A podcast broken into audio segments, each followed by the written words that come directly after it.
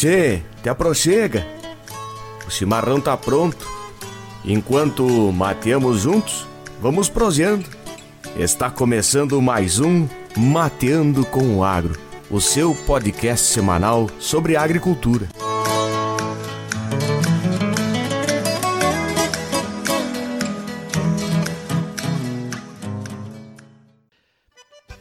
Bom dia, boa tarde, boa noite. Eu sou Maico Argenton e a gente está falando do podcast Mateando com o Agro. Quero chamar meu amigo Ederson. Bom dia, boa tarde, boa noite. Ederson, tudo bem, cara?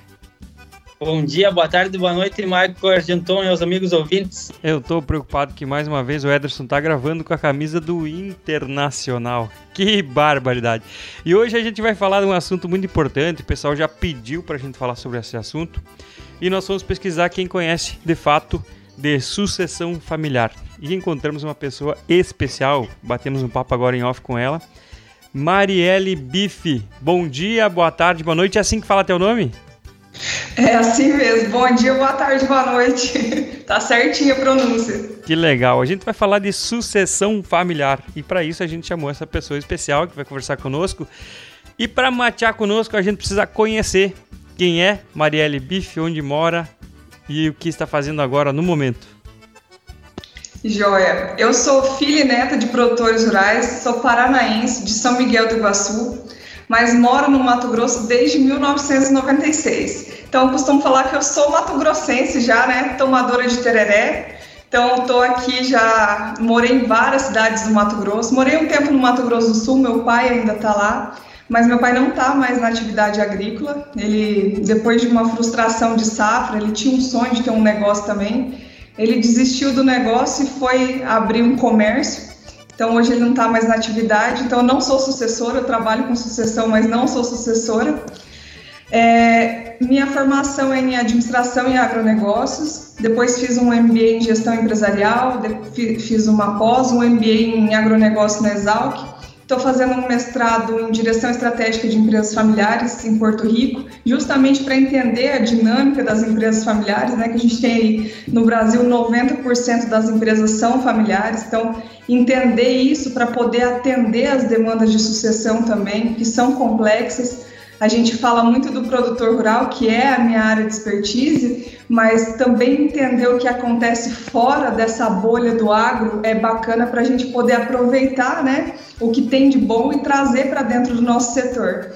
Eu trabalho no agro desde sempre, na verdade, porque meu primeiro emprego com carteira assinada foi no Cicred. Então, eu atendia produtores rurais, eu fui gerente da carteira rural, fiquei lá por seis anos dava aula em duas faculdades no curso de administração. E aí eu queria ter um negócio para mim. Eu sempre fui muito assim curiosa e queria conhecer mais coisas e assim sair daquele, né, daquela bolha. E queria ter um negócio, concentrar minha energia em alguma coisa que eu pudesse crescer, mas que fosse meu. E aí eu pedi desligamento, continuei dando aula e falei, vou pegar esses produtores aqui, vou usar de cobaia, né? Vou começar a testar aqui na consultoria. É o primeiro passo, se der errado, tudo bem, vou conseguir procurar emprego em algum outro lugar. E aí eu volto a trabalhar de empregada. E aí comecei a atender os produtores, na verdade, no primeiro momento não era em sucessão, só em sucessão. Era em toda a organização administrativa, porque como eu trabalhava no Sicredi na parte de custeio, investimento, eu conhecia muitas dores né, do produtor. Então, parte de documentação, de organização, comecei a fazer de tudo, fazer até logo assim para colocar em maquinário. Ah, queria fazer uma empacotadora de feijão, vamos fazer uma logo, fazer de tudo. E aí eu comecei a perceber que as famílias tinham muito conflito e elas perdiam muito tempo, se desgastavam muito, perdiam muito dinheiro por conta de conflitos familiares também. E foi onde eu comecei a aperfeiçoar e a conhecer mais, a estudar mais sobre sucessão. E aí afinei aí, né? Comecei a atender só sucessão familiar e governança. Então estou até hoje, estou aí há quase 11 anos atendendo produtores rurais e empresas do agro e sou muito feliz e realizada no que eu faço, porque eu acho que vai ao encontro do que eu sonhei na vida, assim. É, eu gosto de contar essa história, de contextualizar, porque o pessoal fala: o que, que você sonhava fazer de faculdade? Eu falei: olha, eu tinha três sonhos na vida. Eu queria ser jornalista, ou agrônoma, ou eu queria ser psicóloga. Eu falei, eu não consegui fazer nenhum deles porque eu não tive oportunidade nem na minha cidade, não consegui morar fora na época, mas eu consegui linkar todos eles no que eu faço hoje, né? Que comunicação no jornalismo eu preciso ter, ser entendido e entender as famílias para poder organizar. É, a parte da psicologia entra muito na gestão de conflitos, que é o que eu mais opero hoje, o que eu mais atuo. E a agronomia, querendo ou não, eu estou só dentro do agro, acabei abraçando tudo isso e, e encontrando meu propósito. Que legal, Ederson, você viu com quem a gente tá falando, né, cara? É, vocês que estão ouvindo o podcast agora, infelizmente vocês não estão vendo a Marielle falando, sorrindo. E como é bonito falar com alguém que fala com a alma, fala com o coração e tá transmitindo de, de fato o que sabe, né, Ederson? Exato. Brilho nos olhos para falar isso, né? É bonito de ver, né, Michael? E, e, dessas três profissões, jornalismo, agronomia e, e o que mais você falou? Psicologia. Psicologia, exatamente o que muitas vezes o agricultor precisa, né? Ele precisa. E a gente já falou com várias pessoas no, no nosso podcast, e um dos desafios, e antes de nós entrar no assunto de governança mesmo, de, de familiar, um dos desafios do agro brasileiro é essa comunicação. A gente, o produtor sabe produzir bem, ele é um dos, um dos melhores produtores do mundo, porém é muito mal visto, né? Inclusive dentro do Brasil e fora, já foi, a gente já discutiu muito. E a gente fica feliz, nós como, como agrônomos aqui, nós somos, o podcast é três agrônomos, eu, o Ederson e o Maicon, que hoje não está, porque que hoje tá, é muito tarde para eles. Nós, nós estamos gravando agora 21h43 no Brasil, então lá na, na Noruega, onde ele está agora, já são duas da manhã. Ele está cuidando do bebê lá. Mas é o que a gente discute justamente isso aí. A gente precisa de pessoas, de influenciadores digitais. Eu, eu não sei se eu posso te, te dar esse apelido carinhoso também, que você também é uma influenciadora, que defendem de fato o agricultor, mas defendem de uma maneira correta e, e, e leal. Mas vamos para o assunto que, que lhe trouxe, que a gente lhe convidou para isso. Sucessão familiar, né? É um, é um desafio também na nossa agricultura. É, eu acho que 90%, eu não sei o número, de repente você pode trazer, é, é de agricultores familiares, né, no, no, nosso, no nosso Brasil. E a gente fala em sucessão familiar geralmente quando o matriarca está quase morrendo ou está quebrando, né? E, e, a pergunta vem já para nós entrar no assunto. Quais são os principais desafios da sucessão familiar no agro brasileiro? Perfeito. É, o que você colocou é exatamente o que acontece. As nossas maiores demandas são quando é, o gestor, né, o atual o titular do negócio, que a gente chama, ou ele está doente, ou ele já faleceu, porque também é uma procura quando é, a família perde a pessoa que estava no comando dos negócios, ou quando a empresa está passando por uma situação financeira muito difícil. Então a família entende que talvez o processo de sucessão pode tirar a empresa do vermelho. E isso é algo que não acontece, né? Porque a gente só transfere a gestão, a gente continua uma gestão quando ela é eficiente. Então eu gosto de explicar isso, porque você vai continuar um negócio se esse negócio funciona, senão você só vai transferir dívida e problema para frente, né? Então a gente tem que organizar a casa. E isso é o que a gente tenta explicar para as famílias, que elas precisam se preparar. Existem vários desafios na sucessão, mas eu vou te linkar, te, te colocar aqui os mais comuns dentro do agronegócio, que também são em empresas que não são do agro, porque a base da sucessão ela é muito semelhante, independente do setor. A gente tem uma falta de profissionalização no agro é até mais forte porque as empresas, as propriedades rurais elas não são caracterizadas como negócio. Em muitos momentos, o produtor ele enxerga a propriedade como uma extensão da família, ali, o quintal de casa. E, e é, ele ainda não virou essa chave, sabe, de profissionalizar. Então, isso é um desafio muito grande, porque ele faz, em muitos momentos, a gestão do negócio, mas ele não enxerga o negócio na totalidade.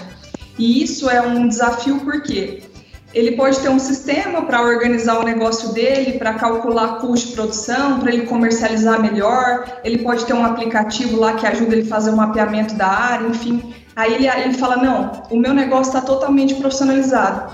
Só que se faltar governança, o negócio dele não está profissionalizado. Então ele não tem ali um desenho de cargo e salário para profissionais da família, por exemplo. Então tem gente que trabalha lá dentro do negócio, não tem salário, não tem férias, né? não tem uma ordem do negócio Então as pessoas não têm ali um critério de entrada e saída, se avaliza, não avaliza, se utiliza bem da empresa, se não utiliza. Então existem uma série de outros fatores. Nós temos também um, um problema muito sério que é o conflito de gerações. O titular que ele é experiente, que construiu o legado, ele às vezes entra em choque com essa geração mais nova, que vem cheia de inovação para o campo, que às vezes é um pouco afoita, né? Quer colocar tudo em prática muito rápido e aí às vezes acaba ali é, entrando em atrito, porque quer fazer rápido e às vezes não entende o porquê também. A gente tem que ser, ter muita empatia, entender os dois lados para poder analisar também e mediar esses conflitos. E em alguns momentos, essa transferência da gestão ou essa conversa em casa, é, ela ameaça quem está ali no poder. Você falar de sucessão para algumas famílias remete à morte, remete à substituição, remete também a que aquela pessoa ela vai se tornar inútil, né? E tudo que ela fez não vai mais ter valor. Então, isso também é um desafio, é um, uma questão muito emocional que a gente tem que trabalhar. E aí nós temos desafios também na questão uh, de comunicação, de fazer esse alinhamento. Nós temos também desafios de preparar o sucessor porque às vezes ele vai para a faculdade, estuda, mas é muito cru para o negócio. Então ele vem com uma bagagem técnica, mas ele na prática ele ainda não consegue estar preparado para conduzir a gestão. Então a gente tem aí vários fatores, mas o que eu te colocaria como os principais são esses. E aí, quando a gente consegue fazer esse primeiro alinhamento e organiza a gestão, faz a família entender o papel de cada um, enxergar o negócio como negócio e entender que o sucessor precisa se preparar e fazer esse planejamento com calma, a gente consegue sim fazer uma transferência de gestão de qualidade. Perfeito, Marielle. São ótimos pontos, realmente. É, pegando o primeiro ponto, o primeiro dos principais desafios, que é a falta de profissionalização. É, o que, que falta para essa virada de chave, para principalmente as pequenas e médias propriedades terem essa profissionalização na verdade, assim, ó, nós temos duas situações. A primeira, falta um pouco mais de instrução, principalmente nas famílias mais tradicionais, que são resistentes. É, a gente tem problema aí, não é só na sucessão, é, quem trabalha com tecnologia também sabe do que eu estou falando, que às vezes você vai levar alguma coisa nova, né, tecnologia, inovação propriedade, e você encontra o produtor com a pedra na mão lá, falando isso aqui não funciona, isso aqui não vai dar certo no meu negócio, né, o custo é muito alto, né? Para que, que isso aqui vai me servir? Eu sempre fiz desse jeito, então eu não vou mudar porque sempre deu certo. Então a gente tem essa resistência.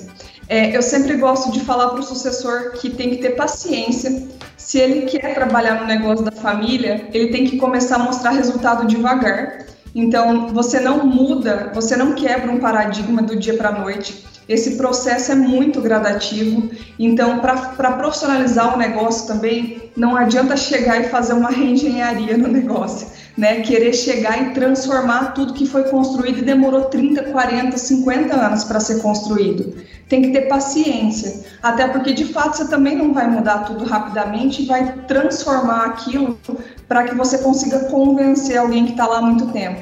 Então tem que ter paciência e dose, né? Tudo, vocês são agrônomos, você sabe o que eu falando, tudo na vida é questão de dosagem, né? Na sucessão também. Então o jeito de falar, mostrar o que deu certo em outras famílias, em outros lugares, para você começar a familiarizar a, a tua família e a pessoa que está mais resistente. Isso é uma dica que eu deixo que funciona muito, porque aí a pessoa vai começar a absorver aquilo ali, vai começar a digerir aquilo devagar e aí vai se ambientalizar com o assunto. Então, esse é, é o primeiro ponto. O segundo ponto é não querer fazer milagre, é começar do começo e começar a fazer o arroz com feijão bem feito. Porque às vezes as pessoas metem o pé pelas mãos, querem fazer o mais grandioso, o projeto maior, ou querem começar pela ponta que economiza mais dinheiro e não organizam a ponta que mais precisa. E aí acabam se desgastando, entrando em conflitos desnecessários organizando, a gente fala que daí tampa o pé, descobre a cabeça, e daí acaba, é, na verdade, assim, em vez de arrumar a solução, arruma outro problema. Então tem que ter muita sabedoria também, um olhar sistêmico sobre o negócio para entender qual é a demanda mais necessária para começar a fazer e aí começar a fazer um projeto de maneira gradativa. Por isso que é bacana ter a ajuda de um profissional e de pessoas que conseguem ter esse olhar e conseguem ter a sensibilidade. Porque quando a gente está dentro do furacão, né? Às vezes está dentro do conflito ali da família, a gente não consegue enxergar as coisas óbvias para o nosso negócio. Perfeito. Você tocou num ponto muito, muito especial, assim, e na tua fala o, produtor, o filho do produtor, a família em si, muitas vezes tem medo, né, de tocar nesse assunto, sucessão familiar. Tem medo justamente pensando, cara, a gente tá falando que o pai vai morrer, não é verdade, minha mãe não vai, eh, não vai faltar logo, né? E, e tem, como, como é que ele pode, o Ederson até falou, mudar o mindset aí para, cara, eu preciso falar de sucessão. E aí eu contrato uma consultora, tá? Eu contrato, eh, muitos não vão poder contratar a Marielle, mas de repente outra pessoa eu contrato uma consultora para fazer a sucessão familiar do meu negócio. Que o meu negócio tem 50, 60 anos, é uma geração e meia. Eu acho que a agricultura aqui em geral, no, sul e no, no, no, norte também é mais ou menos isso.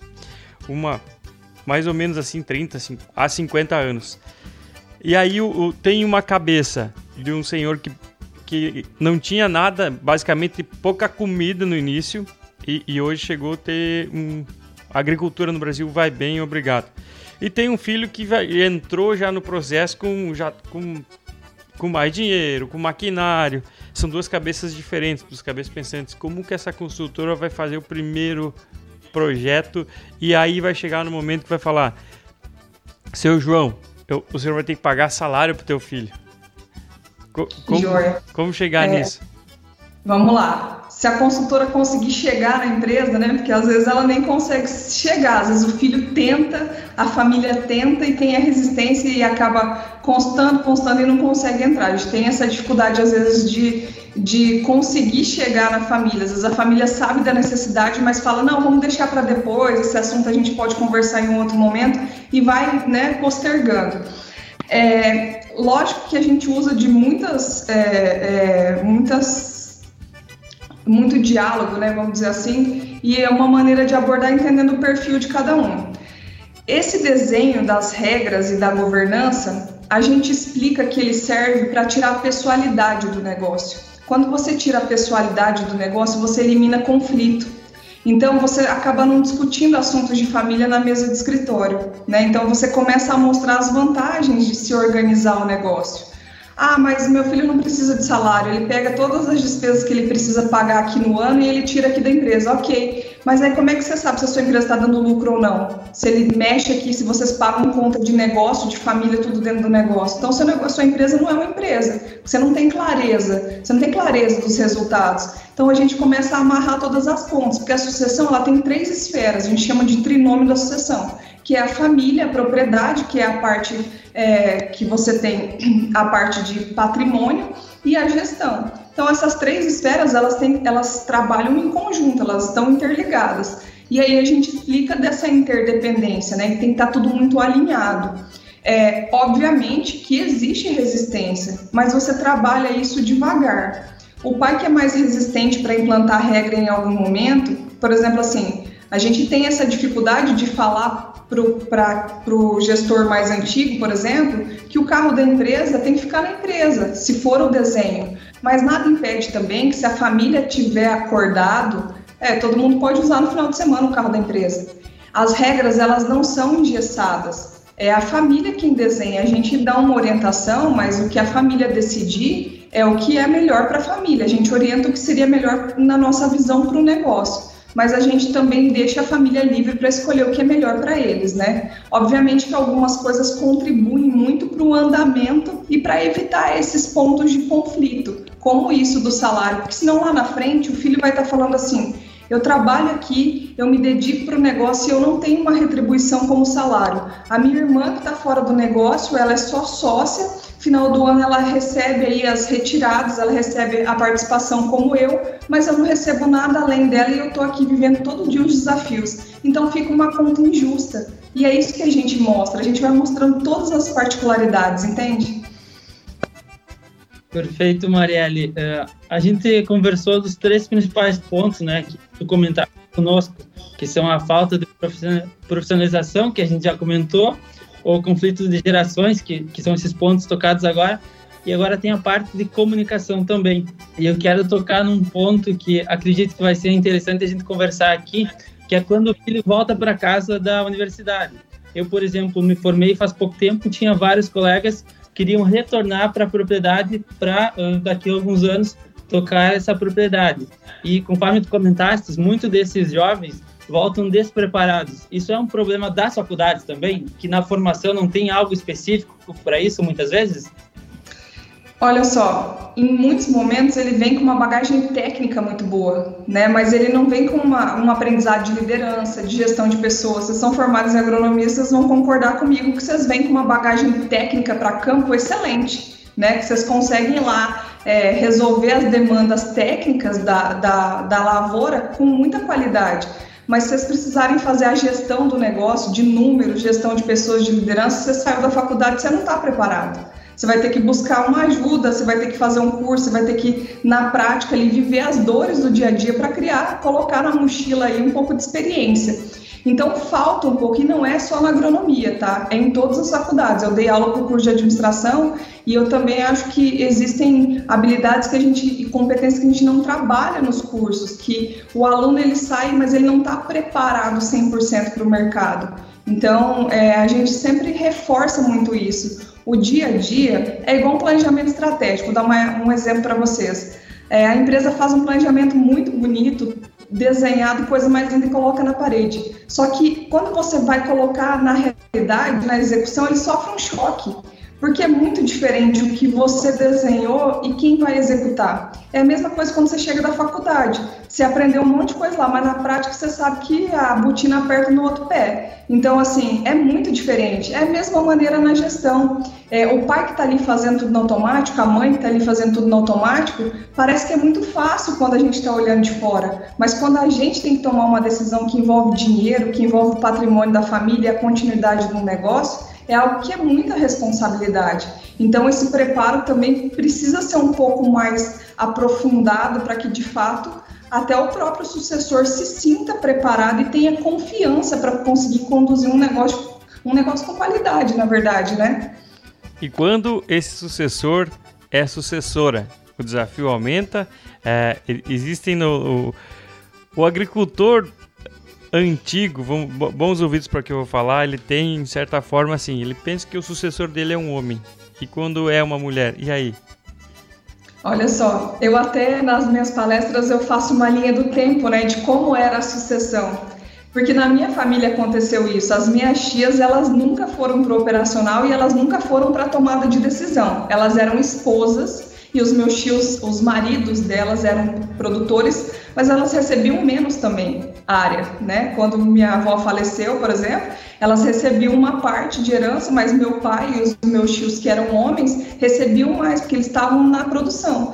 Então, assim, isso era muito comum, né? Era cultural. E isso veio se alongando há muitos anos. Então, a mulher ela não tinha esse espaço para gestão. E a gente sabe que agora, há 10 anos, há 5 anos atrás, a gente tem uma, um aumento muito grande da participação feminina no agro. É, no, no último relatório da BAG, de 10% para 31%. A gente tem 947 mil estabelecimentos que são comandados por mulheres esse último censo do IBGE que saiu de 5,07 milhões, 947 mil são mulheres que comandam, então é um número muito expressivo, muito significativo. A realidade mudou, mas nós temos desafios ainda por conta desse preconceito. Eu não sei nem se é essa palavra que usa, tá? Eu estou usando assim, mas por conta dessa resistência, desse tradicionalismo. Em 2018, quando eu fiz o meu, o meu TCC para o MBA da Exalc, eu fiz uma pesquisa no Brasil inteiro e o tema do meu, do meu, do meu TCC foi os desafios na inclusão de herdeiras nos, nos processos de sucessão em propriedades rurais. Então, entrevistei mulheres do Brasil inteiro justamente para conhecer quais eram os desafios dessas mulheres e por que elas não estavam ainda na gestão das propriedades. E aí eu abri, eu fiz as perguntas objetivas e no final eu abri uma caixinha, né, para que elas pudessem responder anonimamente o que, que acontecia com elas no campo, por que, que elas não tinham espaço. E assim, foram respostas que me doeram um pouco. A gente tá, eu estava em 2017 para 2018, foram respostas que eu não imaginava mais esperar. Por exemplo, pai, ela, uma filha pediu espaço para o pai para poder trabalhar no negócio. O pai falou: então tá bom, você vai se formar, quando você voltar, você vem trabalhar no negócio. A filha foi embora, fez agronomia, voltou. Ele falou: agora eu não preciso mais de você, seu irmão já está tocando o negócio. Por exemplo, um, um caso. O outro caso, o pai falou: mulher só vai assumir o negócio aqui depois que eu tiver enterrado a sete palmos. Então, assim, coisas absurdas, que a gente, mas que a gente ainda sabe que acontece. Então, acho que a gente também não pode fechar os olhos. A gente fala assim: olha, teve um aumento da participação? Teve, que bom que isso aconteceu. Mas acho que tem espaço para todo mundo que é bom no mercado. Né? Não é gênero, é competência. Então, se a mulher for competente, tem espaço, só que ela precisa também ter a vez dela para mostrar o trabalho, tanto ela quanto o homem. É o que eu falo para a família: dá a vez para o filho mostrar, só que você tem que deixar ele mostrar o trabalho também para você ver se ele tem capacidade para conduzir, né? Então, é, da mesma maneira que eu falo quando é a filha.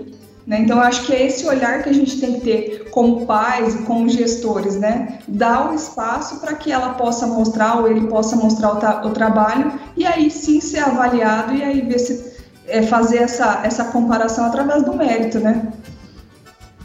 Com essas experiências aí, junto com tuas colegas que, que escreveram o livro, surgiu essa ideia de escrever o livro? Mais ou menos nessa linha veio, veio transformando? É, a, a, o livro foi assim, ó a gente, eu, eu fazia MBA com a Tice e com a Roberta, e aí a Roberta já era amiga da Andréia, e todo mundo queria escrever um livro, mas né, queria escrever um livro de mulher do agro e cada uma queria escrever um livro também na sua área de expertise, né? Então, o querer é sempre muito longe, né? Você tem aquele sonho. E aí todo mundo é muito acelerado ali das quatro, né? Daí um dia a gente falou, vamos escrever um livro de mulher do agro, contando história de mulheres do agro, até para deixar um legado também. Porque assim, a gente sempre levantou essa bandeira de que tem espaço para todo mundo, contanto que você faça a diferença e seja bom no que você faz. Não é essa polarização. O agro não precisa de polarização. O agro precisa de gente boa, né? De gente que faça a diferença, que transforme o setor para que ele seja cada vez mais forte. E era essa mensagem que a gente queria deixar. Tanto que a gente tem capa, introdução e mensagem do livro, que são homens que escreveram, né? Então a gente também quis mostrar isso. E aí a gente, em nove meses, ergueu esse projeto, entrevistou todo mundo, conseguiu editor, em nove meses esse livro estava lançado no Congresso das Mulheres.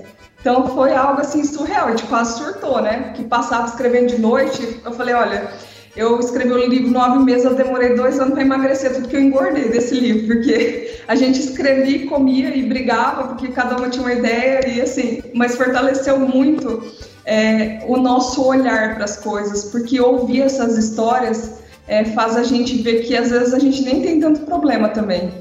Sabe, assim, são histórias fortes, né? São histórias de mulheres que, de fato, elas tiveram que abrir muito caminho para outras que vieram depois. Legal, Marielle. E o Mulheres do Agro 2 já já está em andamento? Tem certeza tem muito, muito mais mulheres aí com histórias incríveis também para vocês contar, né? Você sabe que todo mundo pergunta isso pra gente, né? Assim, quem sabe um dia, se eu responder que sim, eu apoio das meninas depois, na hora que elas escutarem o podcast. Mas, assim, é, tem muita história nesse Brasil. E tem muita mulher que depois do livro a gente conheceu, sabe? E eu sempre falo, cada vez que eu encontro uma mulher dessa, eu falo, se eu tivesse te conhecido antes, você estava no livro. E a gente chegou num ponto do livro que não dava mais para colocar a história. Até a Tice, eu vinha muito empolgada com as histórias. Eu ia dar uma palestra, já estava fechada a quantidade. Aí eu fui dar uma palestra na Expo Engá, eu voltei com mais história. A Tice falava, chega, esse livro vai virar uma enciclopédia. Porque eu, eu me tocava muito, as histórias me tocavam muito, né? E aí eu falava, não, essa história precisa ser contada no livro. Então, assim, se você for conhecer a fundo, tem muita mulher maravilhosa. Eu acho que também podia ser até uma ideia de contar histórias de, de homens e de sucessores e de histórias de famílias também, porque eu acho que tem, o agro tem muita história bonita para ser contada e para deixar de legado para as próximas gerações. Ô Marielle, eu vou te fazer uma pergunta bem, bem diferente, assim, tu, tu, uma licença poética de todas as mulheres que estão aqui no, no livro Mulheres do Agro e alguém que você gostaria que estivesse e que você tem uma história legal que você pode contar para nós em poucos minutos aí? Alguma mulher que se lembre? É uma pergunta difícil, busca lá na tua memória devagarinho. Enquanto isso, a gente tomou mais uma cuia aqui. E que você gostaria que essa mulher, assim, de fato, foi tem uma história legal que de repente estaria no livro E, e pelo fato do livro estar tá grande mesmo, não pôde, não pôde estar. Você quer trazer para nós aqui? Olha, eu conheci uma mulher fantástica, de, eh, muitas mulheres, né? Mas uma mulher que eu fiquei apaixonada pelo profissionalismo dela e eu conheci depois foi a Fabiana Alves, que é da Embrapa Gado de Corte de Campo Grande. Ela tem uma experiência incrível com a parte de carbono da, da do projeto Carne Carbono Neutro. Eu fiz até uma entrevista para ela, com ela para a Liga do Agro, e ela é uma mulher tão humilde, ela divide o conhecimento assim, ela tem zero tempo, mas ela é super solista, tudo que você pede para ela, ela explica em detalhes assim, e tem um conhecimento riquíssimo e contribui para o agro assim de uma maneira grandiosa. Eu até mandei um livro para ela, escrevi isso. Se eu tivesse conhecido ela antes, eu queria que ela tivesse no livro, com certeza assim, uma pessoa fantástica e de uma contribuição imensa para o nosso setor. Posso lançar o desafio para você e convidar ela para participar do Mateando com o Agro? Com certeza. Hein, Ederson, o que você acha da ideia? Nós falando de carbono aqui é um negócio que está Governança e carbono, o mundo agro é o que está sendo falado, né? Aí nós falamos, nós falamos com a Marielle sobre governança, vamos chamar uma outra mulher especialista para falar de carbono, o que você acha? Perfeito. Você não vem mais com a camisa do Inter, né? Bota uma camisa de verdade, né? Mas que legal, tá, tá lançado o desafio.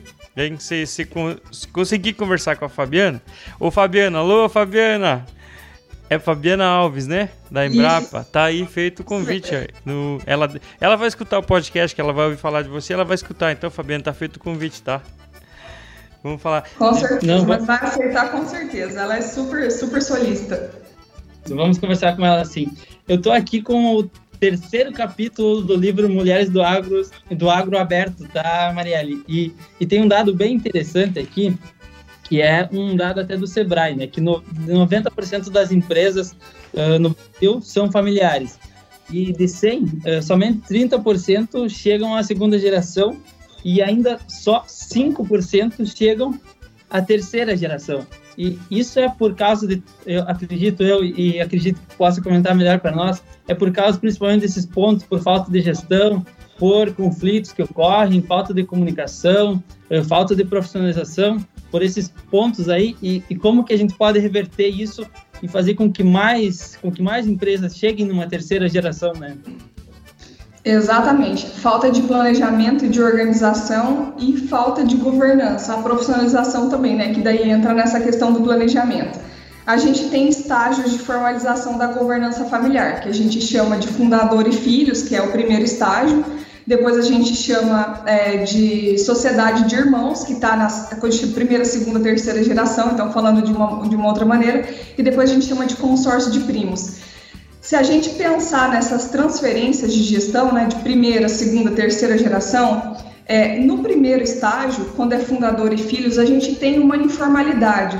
Reunião não tem ata, é falado de boca, né? Então, assim, não tem nada muito anotado, a comunicação é bem informal. Resolve assunto no domingo, né? Comendo churrasco, falando de, da lavoura, falando que vai pegar o dinheiro no banco. Então, é, não tem essa formalidade a empresa sobrevive nesse primeiro momento sem a formalidade, porque ainda está uma família pequena e muito, muitas vezes um negócio que não é tão grande. Às vezes o negócio é grande, mas com uma família pequena você consegue organizar. No segundo estágio, que já começa a sociedade de irmãos, já exige um pouco mais de organização. Então você tem que ter um pouco mais de regras é, organizar a família, organizar a entrada de novos familiares e organizar também as regras do negócio para que o negócio possa crescer com qualidade. No terceiro estágio, que daí entra esses 5%, que a gente fala é pai rico, filho nobre, neto pobre, que é aquele, aquele dizer que é bem comum na sucessão, e aí tem tudo a ver com essa estatística que você acabou de ler.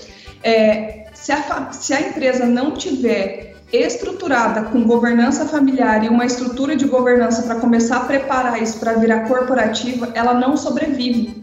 Porque a família cresce muito e o negócio começa a crescer, e se não tiver ordenação e essa organização, tanto administrativa quanto familiar, ele não sobrevive. Então, esse dado tem significado justamente por conta disso, a falta de planejamento e a falta de profissionalização Por que, que chega nesse dado ruim? Porque vai passando de geração para geração naquele bolo de neve e não se preocupa em organizar, não se preocupa em planejar. Às vezes é só transferido, transferido de pai para filho, mas nunca preocupa em melhorar e não preocupa o sucessor que assumiu preparar o próximo sucessor.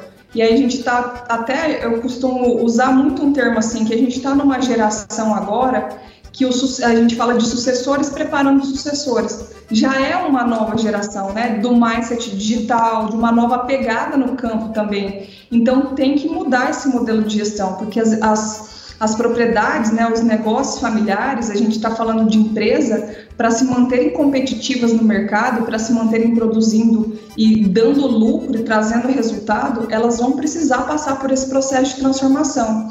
Isso envolve essa organização da gestão, todas as questões de sustentabilidade que a gente sabe que está sendo cobrado, a gente está aí com a Agenda 2030, e quanto a gente está sendo cobrado, e quanto o Brasil é cobrado por conta de sustentabilidade, quanto o produtor é cobrado também.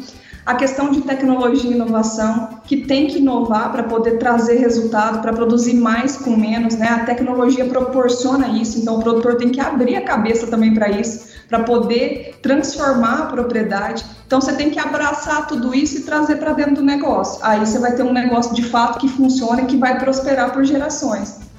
Perfeito, olha que legal.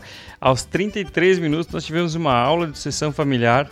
Então, graças a Deus que o nosso podcast tem 75% do pessoal que clica ali para escutar, fica até o final. Então vai ter a honra de escutar essa aula, cara. Você conseguiu resumir os negócios de sessão é, em três minutos, você é demais. Então aí, pode, esse é, essa é a parte boa do podcast, né? E antes de nós, nós encerrar, nós temos mais dois ou três minutos, eu queria bem rapidinho, fala da tua experiência com o canal rural. Eu sou colunista no canal rural. É, na verdade, assim, a gente tem um blog no canal rural, eu e as meninas do livro, que chama Agro Inspiradoras. Então a gente escreve né, vários assuntos, história de mulheres, história de mulheres e também assuntos de gestão, sucessão, eu gosto de escrever bem misto. Eu conto história, mas eu escrevo de gestão, liderança, sucessão, comunicação, esses assuntos que eu trabalho no meu dia a dia. Porque eu acho que dividir essas experiências pode somar na vida de algum produtor ou de quem está lendo ali e ele consegue enxergar é, a aplicabilidade no que ele está lendo e transformar o negócio dele, ou pelo menos é, despertar, né, para poder olhar o negócio dele com, com uma, um outro significado. E eu também escrevo para a AgriShow, sou colunista na AgriShow e lá é só é, sobre sucessão e governança. Para encontrar essa pessoa maravilhosa que a gente está falando, rede social? Estou no Instagram, arroba Marielle Bife, no LinkedIn também é Marielle Bife, no Facebook também é Marielle Bife. Todos os conteúdos são iguais, eu posto nos três. Então, quem seguir uma vai ter, vai receber o conteúdo e, e quiser seguir em todos também vai ser um prazer. Vou ficar muito agradecida. Marielle, foi um prazer conversar contigo e sua mensagem final para todos os agricultores e agricultoras, é, engenheiros agrônomos, veterinários, veterinários que estão nos ouvindo. A mensagem final da, da Marielle para falar assim, e falar sorrindo de novo, para todos que estão ouvindo o Mateando com Acro.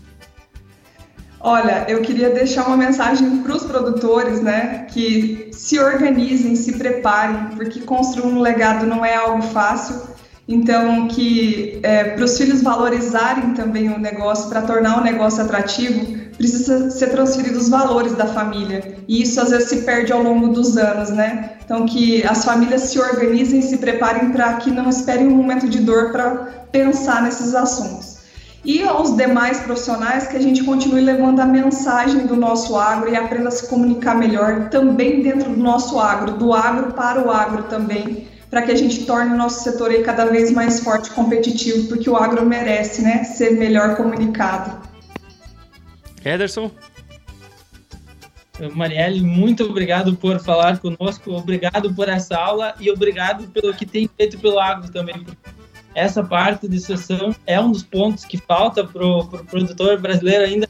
Ele sabe muito bem produzir, sabe muito bem uh, plantar, colher. O que está faltando mesmo é essa parte organizacional. E certamente tu é uma das pessoas que mais, mais tem ajudado os produtores com isso. Então, meu muito obrigado. A tal da governança, né? Para nós encerrar, e a gente geralmente faz essa pergunta: que música que a Mariela escuta quando está relaxando? Que tipo de música você gosta? Só escuto sertanejo. Ô, oh, butinuda véia! Ai, Pim. Eu sou muito fã do Leonardo. Eu falo isso em todo, todo lugar que as pessoas me perguntam. Sou Mato Grosso, Matias, Leonardo. Sou só fã desse da velha guarda. Que legal. Então tá aí. Ficamos por aqui agora. Muito obrigado, Marielle, de coração. Obrigado por ter aceito o convite, estar tá falando conosco de um assunto espetacular. Parabéns pelo livro. O livro está excepcional. Esperamos que o, a versão do 2 aí, é, Mulheres do Agro 2, e, e seja lançado aqui no Mateando com o Agro, tá? De repente a gente faz um, um podcast com as, com as quatro mulheres. Sensacional. seria incrível, né, Michael? Oh, seria incrível. Marielle, muito obrigado de coração. Abraço, um abraço a todos que estão nos ouvindo. Até semana que vem, se Deus quiser. Tchau, tchau. Tchau, tchau.